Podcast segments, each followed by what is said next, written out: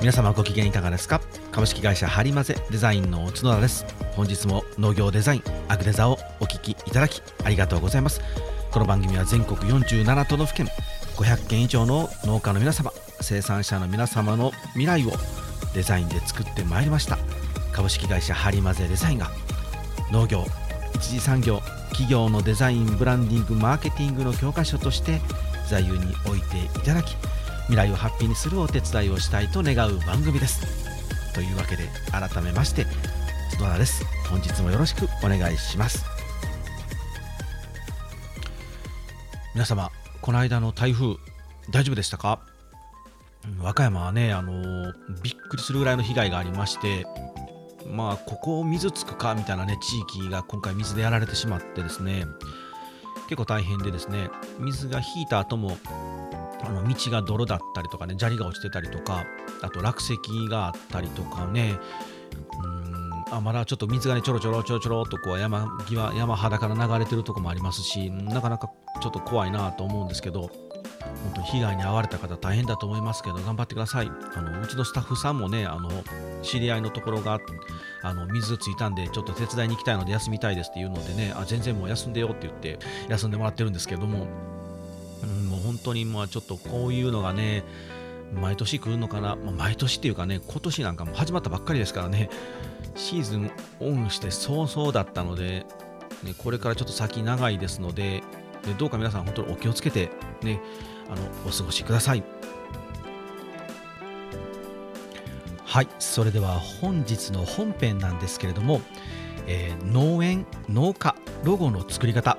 農園ロゴ。農家ロゴの作り方実践会という形でお話をしていきたいなと思います。ロゴマークをねどう作るかというその考え方とか理念の組み立て方とかコンセプトの組み立て方とかっていうことを、まあ、本当に簡単ですけれども、えー、ポツポツとこのアグレザーでも以前ね配信させていただいております。まああのいきなりね手を動かして絵を描くんじゃないよとしっかり考えなきゃダメですよっていう部分ですね、まあ、段取り8割の部分なんですけれどもこれは、えっと、シャープの、えー、51、52で、シャープ90、シャープ123でロゴのお話をしてまいりました。結構してますね、僕、ロゴの話。自分では若干ちょっと忘れてたんですけども、結構ロゴの話してますね。まあ、ロゴは大事なので、よく話してるんだと思うんですけれども、でこういうこ,、えー、この1234回でですね、まあ、そういうコンセプトを立てたりっていうそのブランディングとかプランを立てていくねプランニングの話をしているんですけれども、まあ、そうやってあの何、て言うんでしょう思いをね形にしましたと。で言葉にできたよと。実際それじゃあどうやって形に落とし込んでいくのみたいなこのね出口の部分。なんならここもねすごく大事なんですけど段取り8割の残りの2割の部分なんですけどこの2割もめちゃくちゃ大事でなんならこの2割がねないとあの世の中に形となって出てこないのでめちゃくちゃ大事なんですけれどもそういえば話をしてなかったなと思いまして今回実践会という形で話をしてみたいなと思うんですけれども、まあ、あくまであのこの張り混ぜ流あの角田流のやり方なのであのこれが全てじゃないですからね、皆さんね。あのああ、もう角田がああ言ってたからこれが完璧なんだと思わないでください。あくまで張り混ぜ流やと思って聞いてくださいね。であと、まあ、あの毎度なんですけど、このアグレザってその短い時間で一つのテーマをおしゃべりしているので、結構ね、あのピンポイントので狭い範囲でしかおしゃべりできていないので、例えば A というテーマであればその周りに B もという考え方もあったり C というアプローチもあったり D という方法もあったりっていう周りがたくさん実はある中で A っていう部分だけを切り離して喋っているのであのアグデザであんなこと言ったからあれが全てなんだっていう風にして皆さんねあの僕に厳しく当たらないでくださいね。これだけはくれぐれもあの強く言うときますけれどもあくまでアグデザで話してるのは10分か20分ぐらいの間のお話なんですと。それ以外のこともたくさんあったりそれ以外の考え方もアプローチの仕方もたくさんあると思ってくださいね。言い訳が長くなりましたけれども。最近ねあのたくさんこの本当に番組聞いていただいている方が増えてまいりまして。でまあありがたいことなんですけれども。であの喋った僕よりもですね皆さん聞いていただいているのであの過去回をねたくさん聞いていただいて過去の僕が言ったことが全て今も僕がやってると思っている方は結構多いんですけどあの僕は結構あれですよ。やり直しをすごくする人間なんですよ。なんだ昨日やったことも今日違うなと思ったらさっさとやり返してしまう人なのであまり同じことを繰り返しやってませんので常にあのアップデートはしております。なのであの10回前のあの時にああやっておしゃべりしたから今回はそれと違うのでなぜなんですかみたいなことをねあの胸ぐらつかんで問い詰めるようなことは絶対しないでくださいね。泣きますので僕は。言い訳今日は長いな。本編いきますね。はい。えっとですね。あのまずコンセプトを立てますと。でここの部分は本当にあの51、52、90、123でおしゃべりしてますのでそこをまた聞いていただければ。じゃあコンセプトができましたと。しっかりしたコア。でコアコンセプトが立ち上がったのでそのコアコンセプト。このコアのコンセプトを今度ビジュアルと、ね、落とし込んでいくという作業に入るんですね。さあじゃあどうやってビジュアルしていくか。ここまで来てもあの弊社ではですねまだスケッチを書きません。じゃあ何をするかと言いますと本当調べられる範囲ですよ。限界までなんでも本当調べられる範囲はそうなんですあの調べられる範囲なんですけれども他者をね徹底的に調べます、うん、必要であればですねこのコンセプトを立てる前段階でですね徹底的に他者を調べますね、うん、例えばあのみかん農家さんのロゴを作りますっていうのであればもう調べられるだけみかん農家のロゴを調べます。でみかん農家ですっていうくくりだけではなくて例えばみかんというものをテーマにしたマークを使っているシンボルを使っているところも全部調べますので結構ね片っ端から。でさらにあの射程範囲を広げてですねフルーツ。全般のロゴを使っているのはどういうふうに使っているのかとかどんなコンセプトで使っているのかみたいなことをね実は洗いざらい調べ倒します。うん最低はね50件ぐらいは調べますね。で、まあ、もうみかんのスイーツとか、ケーキ屋さんとかね、そんなんでもありですし、うん、みかんとかだったらもしかしたらこう、介護施設とかね、介護施設さんとかでもみかんのマークを使ってる可能性もあるので、まあ、そういったものをこう本当にあのできる限り調べることをします。でですね、それをこうリストアップしていくんですね。で、まあ、ここぐらいまでだったら皆さんねあのど世の中にどんなみかんのロゴあるのかなって調べたりするかとは思うんですけれども、あのー、ここからがあのいわゆるハリマゼの飯の種なのであまり教えたくないんですけれども あの見た目だけでリストアップしません。例えば今回みかんのロゴっていうのを調べましたと。で50件100件集まってきましたと。でこれを単なる見た目だけでバーッと並べてはいリストで調べました。ここから被らないものを見た目で作りましょうとは僕らはしないんですね。うちはね、何をしてるかと言いますと、そのみかんのロゴを一つ見つけましたと。じゃあ、このホームページを探すんですね。じゃあ、ある、まあ、なんとか農園さんが使ってるみかんのロゴだとして、今度その人たちのホームページとか、あとポケットマルシェとか、食べチョクとか、えー、あと SNS ですね。これ片っ端から調べるんですよ。そしたらね、なぜこのロゴになったかみたいな理念とかコンセプトが見えてくるんですよ。でそれをもちろんあのホームページとかで私たちとはとかね、あとはこのロゴとはこういう、こあのこのなぜこのロゴになったのかみたいな由来を書いているページとかもあるんですけれども、そういうものをもし見つければ話は早いんですけど、なかなかね、あのホームページすらないって方は、あのホームページがなくてもね、食べ直には出してますとかって結構いらっしゃるんですよ。でその食べチョクとかポケマルのプロフィール画面を見ると私たちはこういう農家ですみたいなことを書いてるのでそれをあのピックアップしていくんですね。でロゴとそのなぜこのロゴにしたかっていう理念を洗いざらいリストアップしてチェックしていきます。ここまでして50件から100件集めるんですよ。なのであの意外とねこのリストアップのファイルがすごくあの分厚くなるんですねいつも実もでそれを集めることで自分たちが今立てたコンセプトもしくはこれから立てようとしているコンセプトが独自性があるのかとかでもちろんそのビジュアルですね。自分たちが今これからスケッチしていくビジュアルが誰かとドカぶりしてないかみたいなことをチェックしていきます。このリサーチの時間はあのヒアリングの時間と同じぐらい僕らは大事にしてます。なのであの本当にすごい時間かけるんですよ。で順番的にはですねあのご依頼いただいてヒアリングに行く前の段階でやることも結構多いです。ある程度ねうちでそのあのね、あのご依頼いただいてじゃあ契約しますって言って契約させていただいてじゃあいついつにヒアリング行きますよって言ったら大体まああの明日すぐ行きますってなかなかないので1週間 ,1 週間とか10日後ぐらいにアポ取らせてもらってお伺いするんですけれどもその間あの片っ端からリストアップしていきます。なので結構ね集めてから行くんですよ。でそれはあのご依頼いただいた方の皆さんには見せません。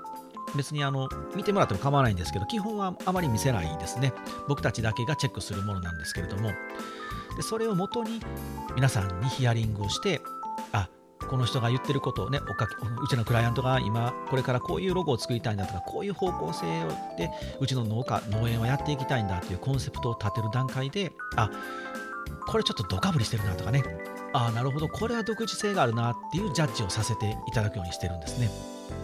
これはね、これをしておくと早いんですよ、本当に。で僕たちもあの、ね、ヒアリングをして、ああ、それ独自性ありますねって言って帰ってきて、でいろいろ調べていったら、あれ、同じようなこと結構みんな言ってるなみたいなことになると、もう一度またね、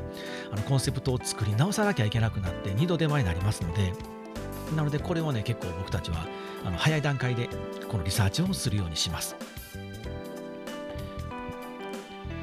さあそしていよいよいよいよスケッチをしますね。手を動かしていくんですね。まずもうね独自性ができたと。でコンセプトもできたと。じゃあそのコンセプトを、ね、どうやって伝えたらいいのかっていうのを形にしていきます。でうんどれぐらいの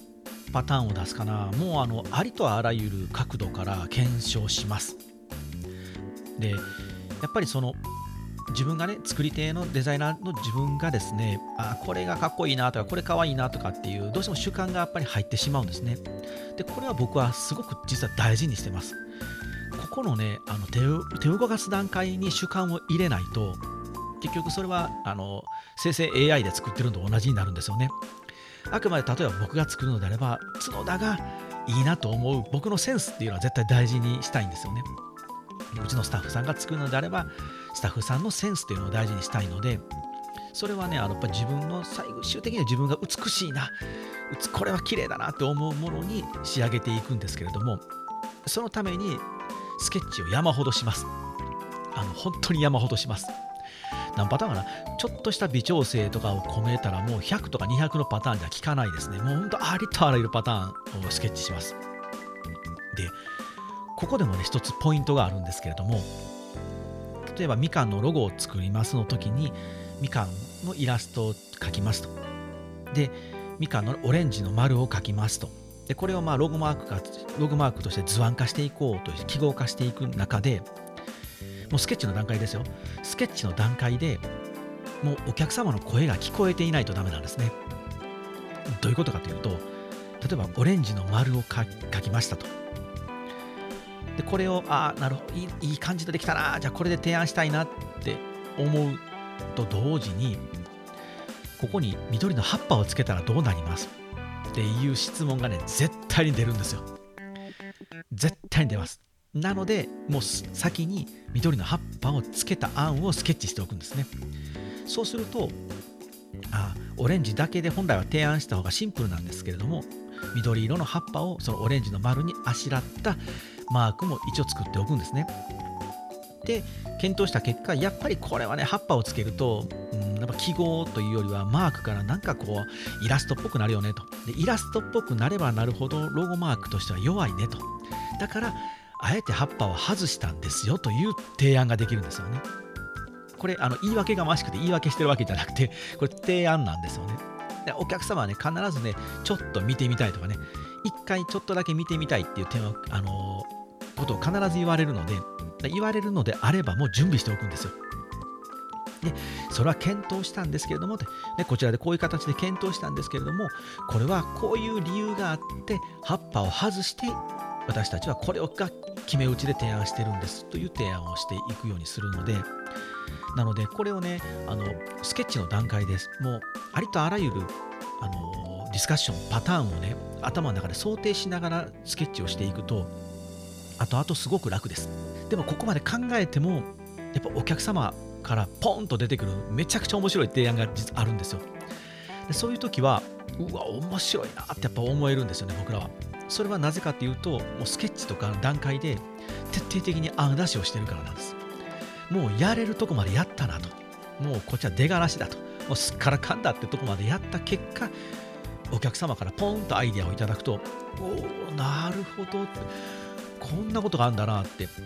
でもそれをねいや俺こんだけ考えたんやからあの口出しするなよっていうデザイナーさんも結構多いんですけれどもいや僕は逆でどんどんご意見いただきたいんですよね。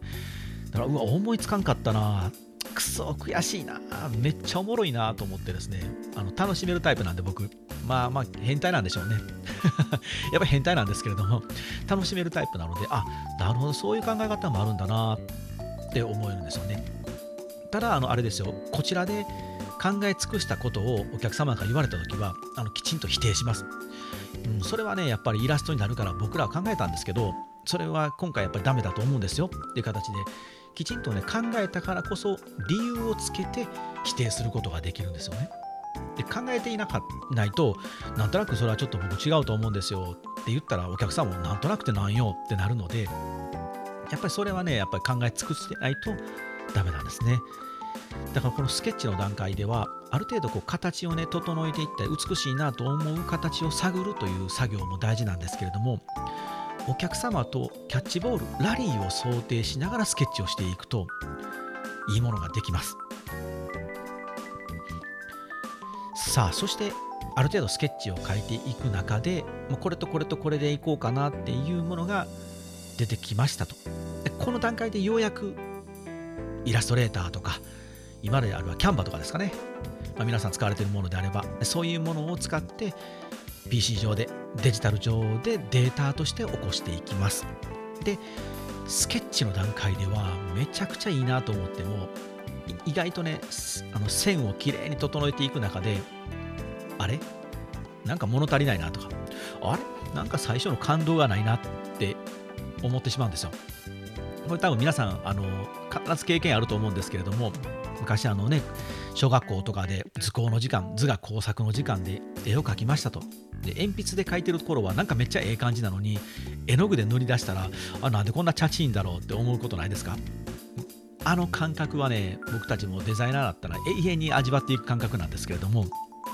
なので皆さんもあのロゴをスケッチした時に手で書きでスケッチ書いてる時はあこれめっちゃいいなって思ってそれ改めてあの綺麗に整えていく中で中でねあれなんかおかしいなんか、うん、変やなって思うのがこれはあの順当です。ただ正しいというかあのもうそういうもんです。もう諦めてください。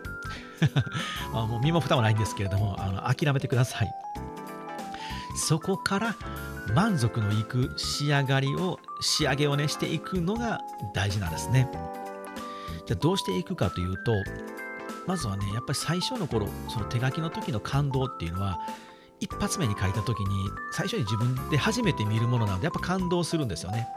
でそれをこうきちんとデータ化していく時はもう2回目3回目見ているのでこれ感動が薄いのはこれはしょうがないです。なのでこれはそういうもんだと思ってやってもらえたら。でここからの作業はその新しいものを見た時のわあ新しいなっていう感動を追い求めるのではなくていかに整えれば美しいかどうかっていうふうに頭を切り替えていくんですね。なのでスケッチをしてスケッチが完成したものをデータ化してトレースをしていく段階は今度は美しさを求めてください。完成度の高さですね。いかに美しく完成していくかっていうことを求めていきます。そうするとね、あの本当に満足のいく仕上がりになっていきますよ。で無駄な線をそぎ落としたりとか、あと余計なモチーフがないかとかね。あのみかんであればさっきの葉っぱのモチーフがいるのかどうかみたいなことをもう一度検討したりとか。でもし葉っぱのモチーフがやはりある方がいいのであればそのみかん本体のオレンジの丸と葉っぱのモチーフグリーンの葉っぱ等をいかにシンプルに親和するか。いかに、ね、シンプルに調和できるか。でそれがいかに美しいかどうかっていうことを測っていくんですね。なのでほんの少し1ミリとか1ミリに至らないほんの0コンマ何ミリでも少し横幅をクッとね横幅を広げただけでブサイクになったりしますしシャープになったりするかもしれませんし逆にちょっと縦長にほんの少しだけ縦長にすると美しいかもしれませんしでほんのちょっと斜めにずらすとかね。それだけでも全然違ったりするんですよ。そういう微調整を延々と繰り返します。だからよくあの100パターン200パターンもう作りますよとかあの検討するんですよって言ってもこんなもん当たり前でですねもうほんまに0コンマ2ミリちょっとでもずらせばそれ1パターンですからね。でこれを永遠に繰り返すんです。である程度美しいなってところまで来れば今度はね色を色味ですね。色のことも少し考えてください、まあ、これ最初から僕はですけども慣れてるので最初から考えるんですけれども最初慣れないうちはですねあのもうあのオレンジだとオレンジだけで作っていただいても構わないですしオレンジとグリーンだけで考えていただいてもいいんですけれども慣れてくればですねちょっと強めの濃いオレンジの方がかっこいいかもしれないなとかもっと言うと今回立てたコンセプトがきちんと形になっているのはやっぱ薄い明るいオレンジよりも濃いちょっとバイオレットなオレンジの方が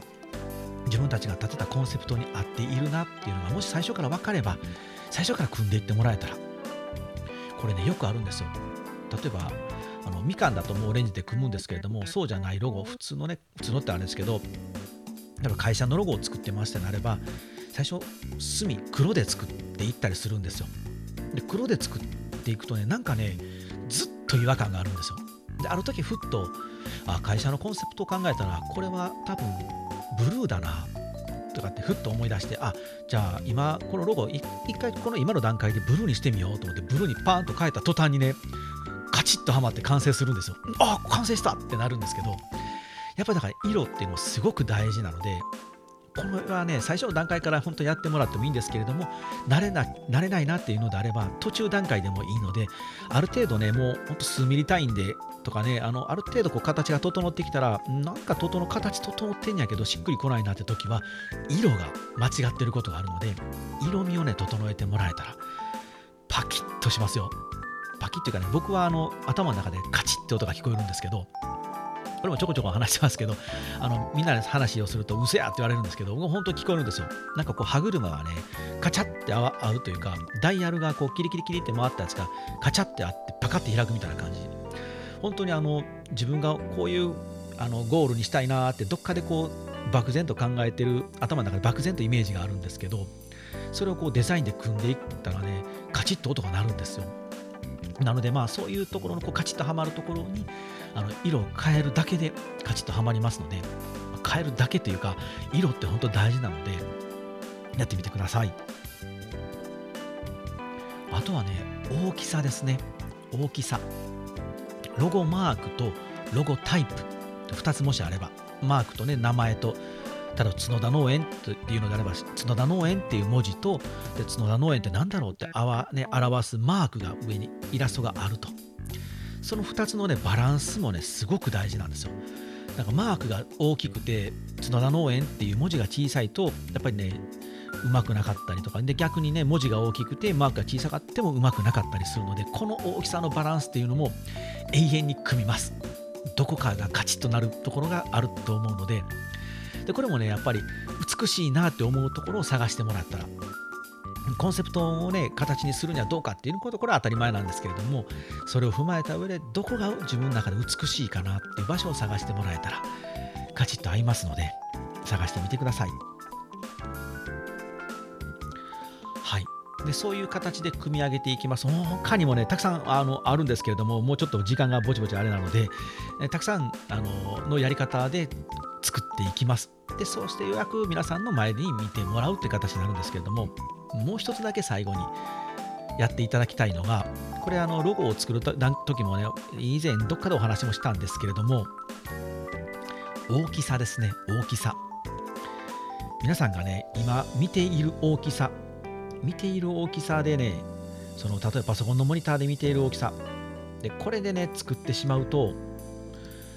小さくした時にモチーフが潰れる可能性があります。で、逆にでっかいでっかいでっかい看板にした時にモチーフがねぼやける可能性があるのでもう最初の段階で必ず小さくするんだっていうことを頭に入れて作ってくださいせっかくね手の込んだね手の込んだものすごくこう細かい作業をしておええー、ロゴできた満足したって思ってもねさあ名刺に入れようと思って小さくしたら全部潰れてベタ塗り一色に見えますみたいなねことになってしまったらもったいないのでもう最初からその名刺に入れるんだっていうことは頭に入れてですね小さくなってもいいなっていうことをこれもスケッチの段階で僕は考えるんですよもうちゃんと。スケッチの段階でああこのモチーフ潰れるなとかね。特にねあのね大ヒントといいますか大サービスですけれども針混ぜで農家のロゴ農園のロゴっていう時にですねなんとか農家なんとか農園って時に一番困るのがこの農という字ですね。農業の農という字。この字がね密度が高いんですよ。密度が高いのでこの大きくねパソコンモニターで見てるときはすごく大きいからあのある程度ね見えるんですよ。きちんと隙間が見えるんですけどこれ名詞サイズにした時に小さくした時にね「脳」っていう文字がね潰れやすいんですよね。だから僕ら必ずあの何箇所か必ず細細くしたりとかして太さをね調整する場所が必ずあります。これはもうあのどんな書体どんな雰囲気にしたとしても必ずこの「脳」という文字はこことこことここを触るっていうところあるんですけれども、まあ、これはねさすがに内緒にしておきます。皆さん自分自身で触ってみてください。はい。はい。というわけでですね、本日の本編はこちらでおしまいにします。また、あの、この実践会はね、あのポツポツやっていきますので、楽しみにしておいてください。はい、本日の雑談のコーナーですね。とですね、あ、えー、スクールを開きたいなと思ってるプランですね、ちょこちょことお返事いただき始めておりますので、皆さんもしよかったらお返事ください。で、一応これはまあ、張り混ぜのえー、事業の中でやっていこうと思ってますので、もちろん有料なんですけれども、え、初回はですね、えー、っと、ベータ版ということで、僕もまああのどういうものが皆さんのお役に立てるかってわからないので、それこそね、あの自分がいいなと思ったことをガンガン提供してもですね、皆様のためになっていなければ意味がないので、まずはそのテストというか、ベータ版という形で、えー、発動してみたいなと思うので、初回はね、あのまあ、全額無料にしてしまうとちょっと僕もしんどいので、まあ、半額にするか何パー割りにするか分かりませんけど、うん、初回はあの触ってもらいやすいようにしたいなと思っておりますので、ぜひ皆さん、こんな感じのことをしたいんだっていうようなことがご意見がありましたら、どしどしご意見ください。あ宛先はですね、この番組の概要欄に載っております。info at はりまぜ .com で Twitter、インスタ、フェイスブック、え本名でやってますので、DM 送っていただけたらと思います。で、雑談なんですけれども、この間台風ね、本当に大変でしたね、皆さん。ほんまに、まあ、あんなもんね、毎回毎回来るんかなと思うんですけど、ちょうど僕、あの、えっと、東京とか栃木とか静岡を行ったり来たりしてたいたので、ちょっと長期でですね、東京に滞在してまして、であの日もですね、あの、ちょうど栃木に行って、東京に戻ってきたとこだったんです。まあ、あのー、午前中は動けたんですよ。で、午後からどんどんどんどんね、在来は止まる、新幹線は止まるみたいな形で、で、次の日はもう静岡に行く予定だったので、ちょっとこれもう多分あかんやろなと、新幹線止まるやろなと思って、でスマート EX っていうのはアプリとかね、あのウェブ上で予約したり変更できるので、それで入ろうかなと思って、朝ホテルでね、7時半ぐらいかな、朝起き、ちょっと早めに起きてやってみたんですけど、まあもうクラッシュしてまして、もう全然入れなかったんで、もうこれはまあ窓口やなと思って、で、チケットの日をね、変更してもらおうと思って窓口に並びに行ったんですよ。で僕は品川なんですけど、品川駅行ったらですね、まあまあ想像通りですね、長い長い長蛇の列。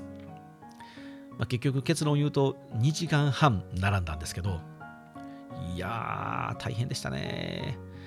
まあまあ、でしょうがないんですけれども、でその払い戻しはあの後日1年間有効なので、もう今日じゃなくてもいいので、ぜひ違う日にしてくださいみたいなアナウンスガンガン並んでる、ね、流れてくるんですけど、それからあのそのチケットの、ね、日付変更はもうここでしかできないですっていう感じだったんで、もうしゃあないなと思って並んでですね、うん、またね、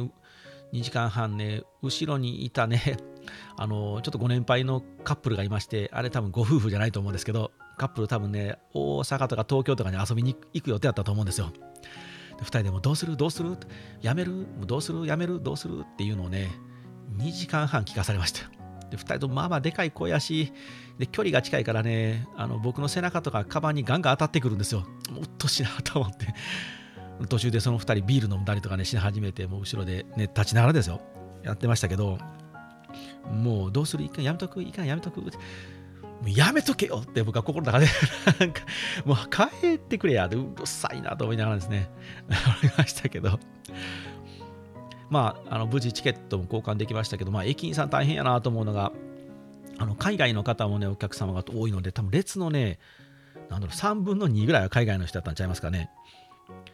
まあ、流暢にね、駅員さん英語で喋ってましたし、あの全然そのまた、ね、お待たせしましたもう感もなくて、さらさらさらっとやっていったんですごいなと思って見てたんですけど、海外の人もね、こんなね、日本に来て、こういうトラブルになったら大変やろなと思って、もう僕自分の立場で考えて、自分がね、海外、外国行ってですね、電車が止まってチケットの日付変えたいですとかっていうやり取りを、俺できるかなとか思いながら、もう俺やったら諦めるなみたいなね、感じでちょっと見てましたけど、でまあまあその後僕8時半に並んで11時ちょっとぐらいに終わったので、まあ、ポカンとね1日空いてしまって東京でまあ何かしようかなと思ったんですけどまあ結局電車もねあんま動かない感じになってきましたしもう嵐ですしどうしたもんかなと思っててでまあまあ屋内でなんかねあのせっかくなので見れるものは見たいなと思っててパッとねいろいろ調べたら安藤広重浮世絵美術館というのを見つけたんですよ。あね、あの板橋区に東京の板橋区にあるんですけどで、まあ、美術館って言ってもなんかちっちゃいね建物みたいなんですけどあこれいいなと思って行ったんですよ。で電車乗り継いで久しぶりに池袋から行って行ったんですけど本日は休みですみたいな手書きな札が貼ってあってですね。休みかいと思って。これもうね最近 Google でね検索して営業やってるか営業外かって確認してから行くので信用して行ってしまうんですけど、マジかと思ってですね。で、まあまあ、あの品川経由から池袋まで遠いんですよね。もう遠いんでね、せっかく来たのになと思いながら、まあまあ、しょうがない、休みかと思って、で、もう東京駅に戻ってきて、あの、本屋さんですね、八重洲のブックセンターとか行きながら、本屋さんでせっかくなので、あの僕、東京行くと、多分ね、必ず2、3時間ぐらいあの本屋に行くんですけど、やっぱ和歌山にない本がね、いっぱいあるので、こう楽しいんですよね。うん、あのね、すごいこうあの仕入れて帰ってくるんですけど、でそこで行って、で、ホテル戻ってもホテルで仕事してみたいな感じでしたね。で、あの別日をもうちょっとポコッと時間空いたので、その日もね、あのは晴れていてですね、で、そこは、そういえばと思って、あの、江戸城行ったことないなと思ったんですよね。まあ、つまり皇居ですね、皇居。で、東京駅からね、もちろん見えるので、で、一回ね、行ってみようって言って行ったんですけど、その日休みやったんですよ。で、中に入れなかったので、で、それからもう何年も経ちましたし、あ、そういえば行ってないなと思って、せっかくね、時間もできたので行ってみようと思って行ったんですけど、やっぱり徳川の本体のね、城は凄まじいですね。まあ、もちろん今、天守、まあ、本丸の天守とか残って残ってないですよ。あんなもん江戸時代の大火で焼けてますので、で櫓とかはね、ちょこっとだけ残ってるんですけど、これはもうあの天皇さんが、ね、お住まいのエリアなので入れなかったりするので、何を見るかというと、あのお堀とか石垣を見るんですけど、いや、この規模がもうえぐいですね。特にあの石垣の規模は凄まじいですね。うーん、すごい。あの鏡石とかタコ石っていう石が実はねあのお城にあるんですよそれはいろんなお城に必ずあってですね。あ必ずはないかな、うん、あの大きめの城には必ずあるんですけど大手門このね入り口の門から入ってまず突き当たりの一番目立つところにでかい石をはめ込むんですよ。ガコンと。でその周りは普通に石垣を組んでいくんですけどでそれをこうね城主はあのお客様に見せびらかすんですよ。うちは俺はこんなでかい石を運べるんだぞっていう見せびらかす石。これタコ石とか鏡石とかって呼ばれるもんなんですけど、このクラスの石が、の大きな大きな石が江戸城では小さく感じるんですよね。びっくりして、他のお城のこれ鏡石クラスやんけみたいなやつが普通にガンガン使われててですね、江戸城の石垣はめちゃくちゃでかい岩をガンガン切り出して組んでた石垣の上に立ってるんですよ。すごいなと思って、さすが、まあこれはもう財力をね、もう片っ端から使わないとこんなことできないので、やっぱり天下をね、治めた徳川家康の城は違うなと思って、本丸の跡地とかもめちゃくちゃ広いですしね、あんなもんもう端から端までね、家帰ってきて、ただいまって言って奥の部屋に行くのに、これどんだけかかんねんみたいなぐらいの広さですからね。あの有名な松の廊下の跡とかね。まあ、もうそれ跡って言っても、まあのほんまにあの今公園なんで何もないですけど、あ、ここに松の廊下があったんだとかね、思いを馳せながら。すごかったですね。まあ、敷地の中も広い広い、あの小1時間程度で回って、ちょっとあの違うとこ行こうかなと思ってたんですけど、んなもんもう回れるかいと思ってですね、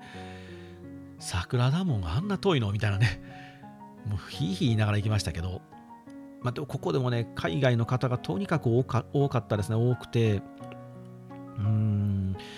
日本なの日本にいるのに、英語が喋れないのがちょっと不安になるぐらい海外の方が多かったですね。まあ、英語が喋れたらね、あのちょっとご案内しましょうかみたいなこと言いたいなとか思いながらね、あのちょっとほんまに本気で勉強しようかなとか、こんだけ史跡もあると、本当海外の方多いので、ちょっとこうなんかね、あのここの石垣見どころですよぐらいは言いたいなと思ってるので、ほんまにちょっと勉強しようかなと思ってるんですけど、はい。まあ、そんな嵐の東京でした。皆さん、本当にね、あの冒頭でも言いましたけど、あの台風とかガンガン来ますので、ぜひね、あのお体だけ本当気をつけて頑張ってください。ではまた次回お会いしましょう。はい、さよなら。